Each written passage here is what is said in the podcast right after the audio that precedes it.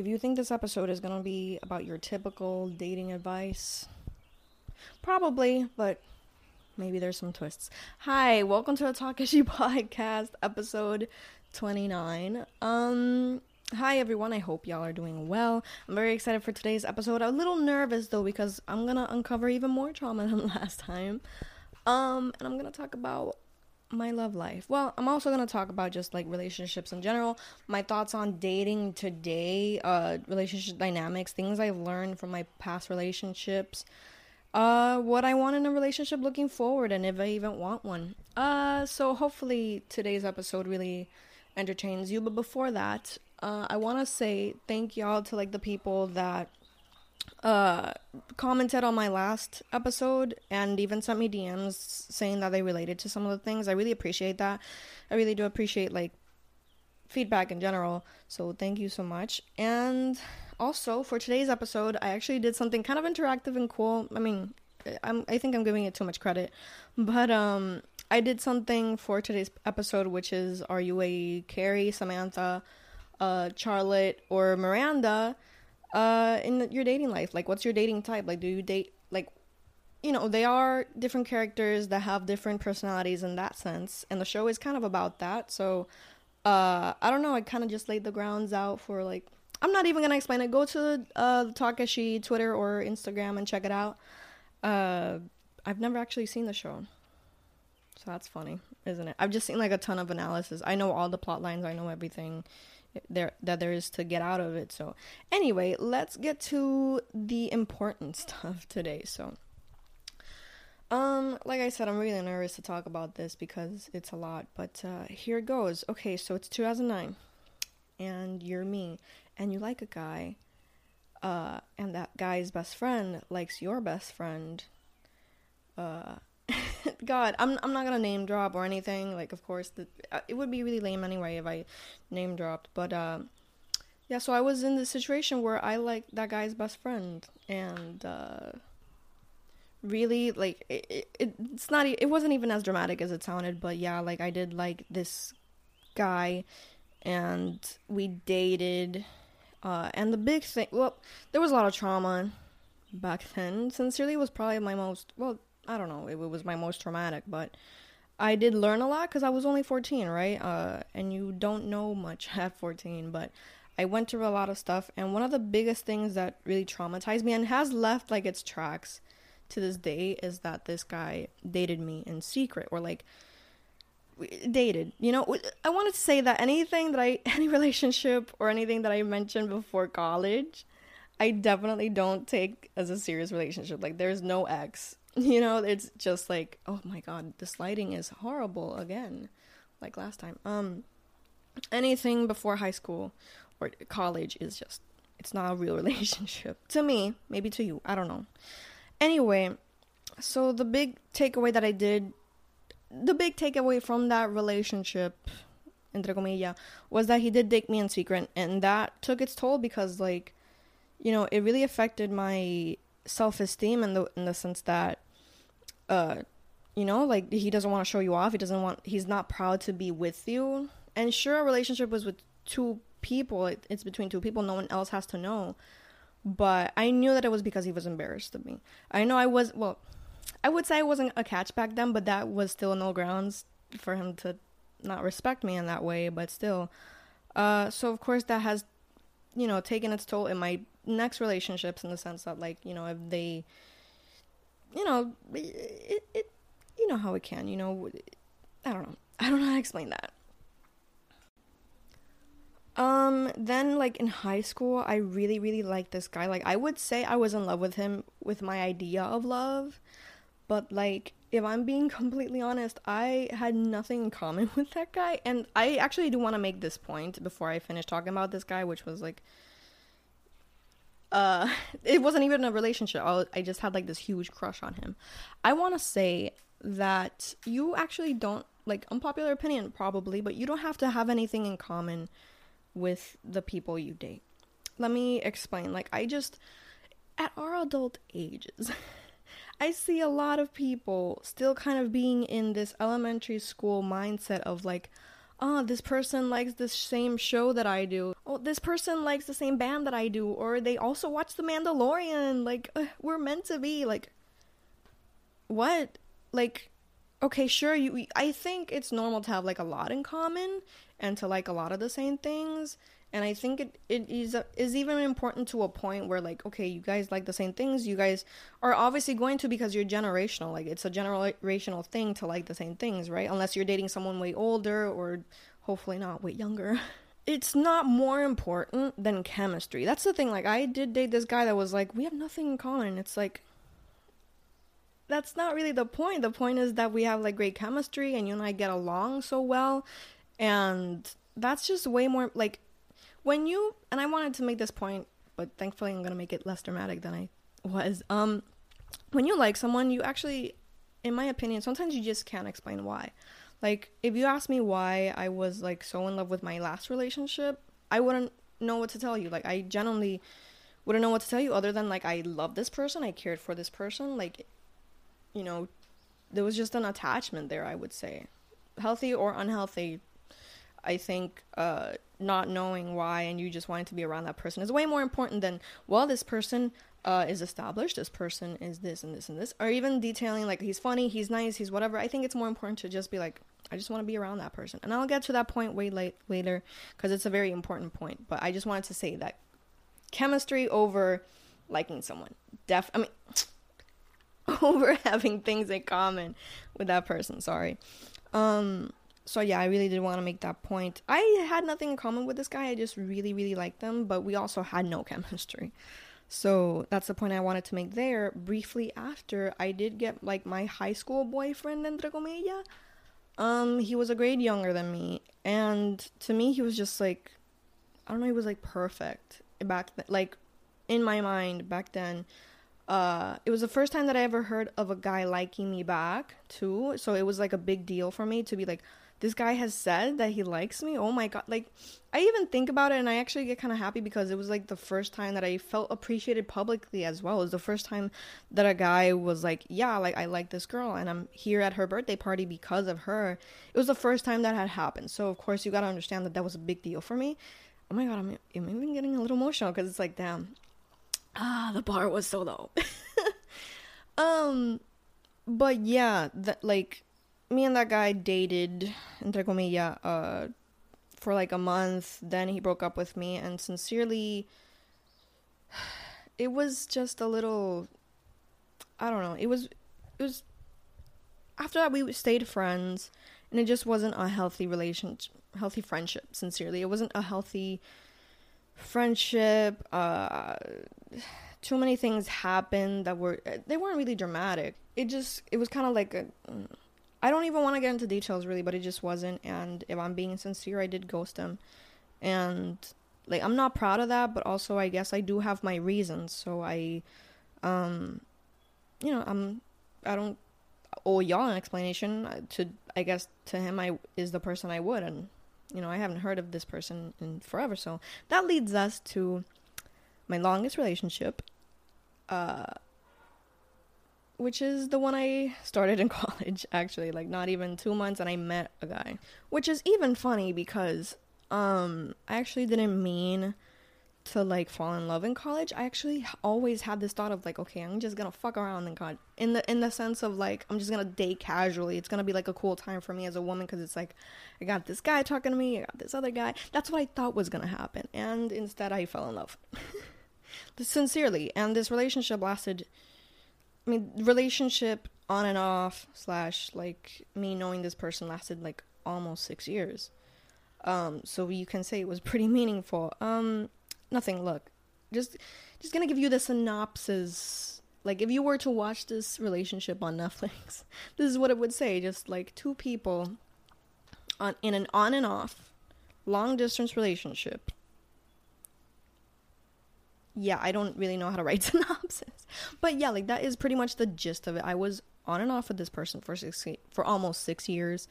Uh we had a long distance relationship because he moved to the US uh, a few years ago. Uh so it was it was very tumultuous and sincerely it it was a big part of my of my first years as an adult, if I'm being honest. So of course I'm not.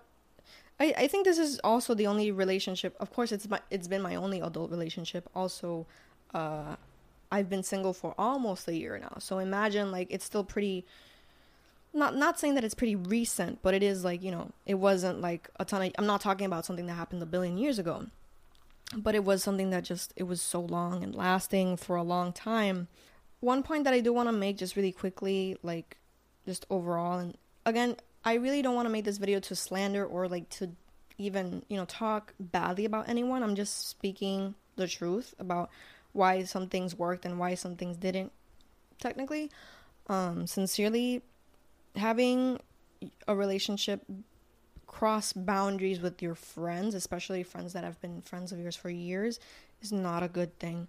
Um, I'm the kind of person, if I'm being sincere, like talking about, remember last episode talking about friendships? You can hear that or watch that. Uh, sincerely, I felt very complete when I had my relationship and also all my friends from like all the years all together. And unfortunately, some boundaries were crossed. And now, if I have to like explain it to y'all, um, some of those friends are friends with my ex and they're not friends with me.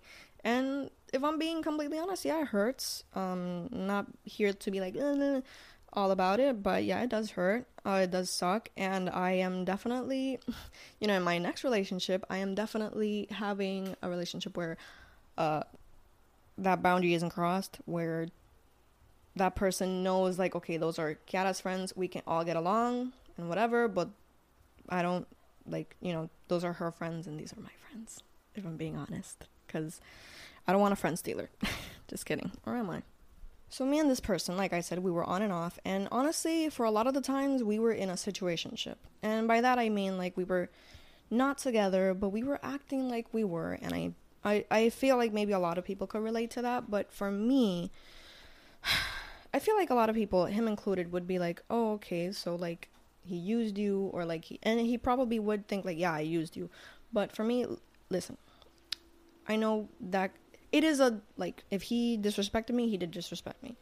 You know, by and what I mean by that is like, you know, he never really committed to a relationship during those situationships. I would say, and I'm pretty sure I don't think this would be I don't know how he would think about this really, but I recently found out I'm not a relationship person. And again, I will get to this point later on as well but I don't need to be in a relationship. By that I mean like I really wanted the main thing I wanted was to like be with this person, to hang out with this person, to have this person in my life because I love them so much. So even though sure you could say that this guy was like, "Oh, okay, like he never really committed to you and stuff like that." Sure, that may be true. And I'm not even like trying to paint him like, oh, he did nothing wrong. I'm not saying that. But I'm also just not the kind of kind of person that, I like being single. Sincerely, I really like being single. I don't think I like relationships if I'm being honest and I I just I fell in love with a person. That's the point I want to make that like I fell in love with a person. And not to make it like this whole deep ass point, but I think it is something I really wanted to say that, that relationships nowadays, or at least like a lot of people, are just like, I'm single, and like, oh my god, singledom is so horrible. First of all, it's not. Being single is fucking awesome. And I would have chosen this a long time ago if I could. Or like, I don't know, maybe I've just always opted for singledom. I don't know. But being single is awesome. And I I just really wanted to be with a person. I didn't care if we were in a relationship a lot of people just care about the relationship aspect. They're like, oh, okay, like I'm now with a person. Here's my boyfriend. Here's my girlfriend. Like I'm not single and pathetic like y'all. Sincerely, it's so funny because like when I was in a relationship, I'd laugh at pathetic single people. Um, now that I'm single, I laugh at pathetic single people because it's ridiculous the way you guys talk about being in a relationship like it's a car or like it's some luxury jacket. Like, I need this relationship now. I need to be in a relationship now. Like, yo, shut the fuck up you guys don't really care about healthy relationship dynamics. You guys don't care about respect, which is something I didn't care about, of course. Like, that's the thing. I didn't want a relationship. I wanted to be with a person, but unfortunately, that meant that I didn't care that person respected me. So, yeah, that is something really big that happened in the dynamic of me and this person's relationship. This me and this person knowing each other this whole time is that you know, like you I don't know, you sometimes you don't know your own boundaries, I guess. You know, cuz you just want to be with this person so much blindly. But also I do have to give it to myself that I didn't want to be in a relationship. That's fine.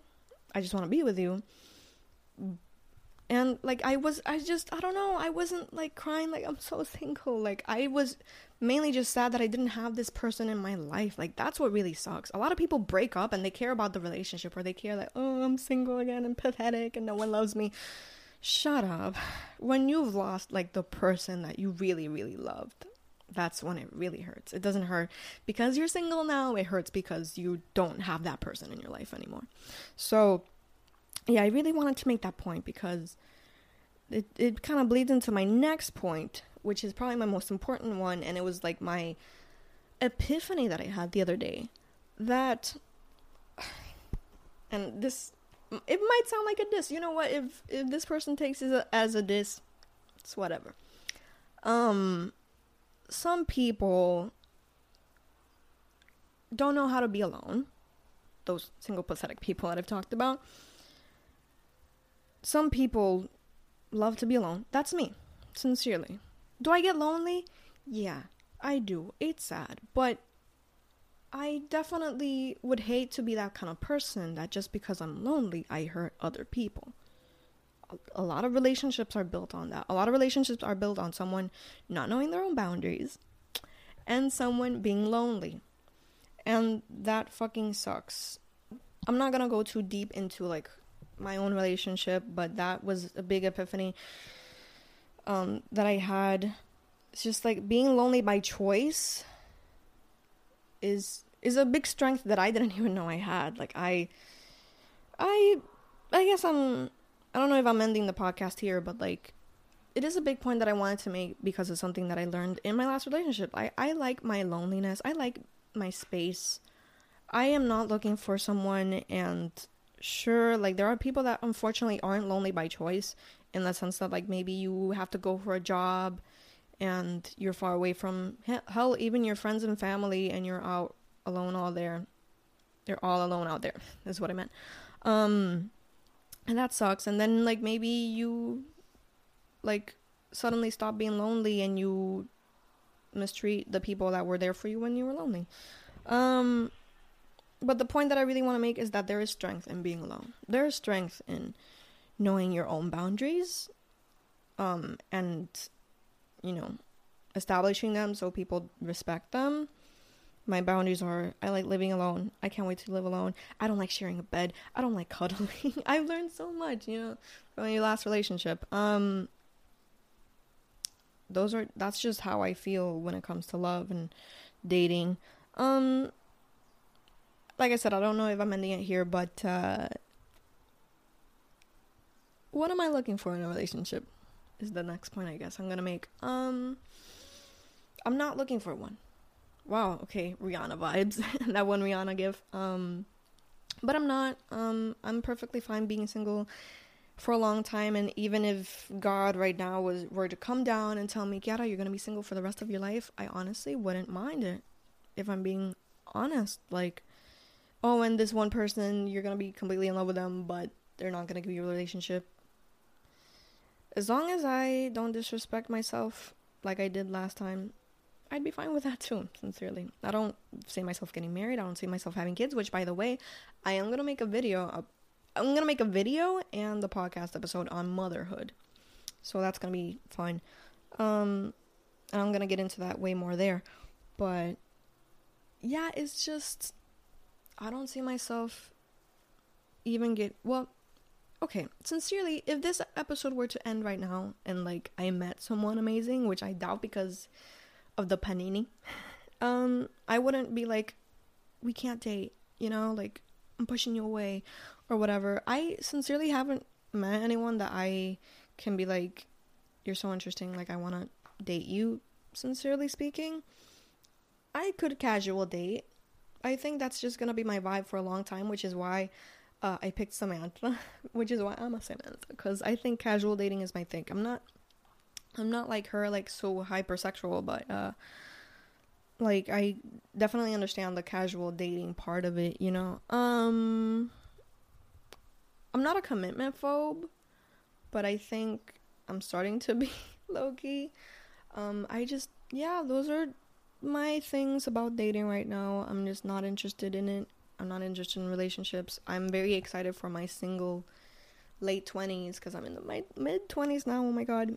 I'm very excited for that. And my hell, even my single 30s. Like, I'm very excited for that too. Um, please, like, respect other people and their boundaries. Like I said in, in the last episode, I think. Um, love. Like, sincerely, there was nothing more beautiful. And I, I, I've been nervous to make this episode for so long because I was like, you know, what if this? Per- I doubt that this person is gonna watch this. Um, because it's not even for this person; it's for you guys and me explaining my opinions on relationships and love and all that stuff. But you know, I've been nervous because it's. I'm also like venting my heart out here to y'all. So yeah, it is a heavy topic. Um, but I'm I'm very happy that I did it because it's fun and I like hearing what you guys think and just th- like I was saying, there's nothing more amazing. I, I don't regret any single second of what I went through with this person. Um, and if it happens again with another person, I'm very excited because, like I said, I fall in love with people. Like I, I don't date just to date or to have a relationship. I fall in love with people. Like I love people you know, and I think a lot of people nowadays, not to be like, oh, these generations, Gen Z people, but like, I think that is missing a lot. That like, you have to really like a person. I don't really like anyone right now to have a relationship with, you know, so yeah, that's, I'm gonna leave y'all with that because I think I said a lot that was really nice. Um, thank you guys for listening. Next week, we're going to talk about love languages and also the types of love, the Greek words for love and stuff like that, which I'm kind of excited for. I don't even know how what direction that video that episode is going to go, but I hope y'all watch and listen and are very entertained by it. Um thank y'all again for watching and listening. Uh we're going to get a new episode on Valentine's Day. So I'm very excited for that. And yeah, I'll see y'all then. All right. Goodbye.